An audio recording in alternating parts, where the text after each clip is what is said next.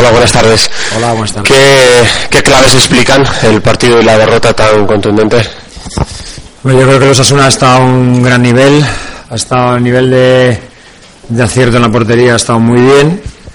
Eh, quizás nosotros, a partir del primer gol, mmm, no hemos estado bien, no hemos de, defendido juntos y, el, y a partir del segundo, que han venido muy, muy, han venido muy rápido, el segundo, el tercero, yo creo que ahí el, equipo, pues bueno, sabíamos que ya era un partido complicado porque jugamos con el líder, él está haciendo las cosas muy bien, sabíamos que íbamos a tener un partido así, pero nada, felicitar a los Asuna, nosotros no hemos estado bien, hay que pasar página, eh, hay que pensar que, que seguimos siendo los, el mismo equipo que, que había sacado unos buenos números hasta ahora y nada más. Los penaltis y el arbitraje en general, ¿le merecen alguna consideración?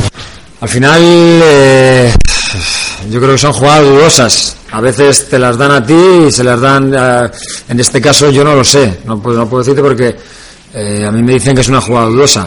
Bueno, pues en este caso se la han dado a Osasuna. Sí que es verdad que, claro, ya a partir del 1-0, eh, mi equipo ha bajado. Ha bajado el listón, ha bajado un poquito la, el nivel. Sabíamos que, bueno, a partir del 1-0 o del 2-0 iba a ser un equipo que iba a seguir con la misma intensidad, con la, el mismo acierto, que vuelvo a repetir, está de líder. Pero el tema del árbitro no quiero entrar. ¿eh?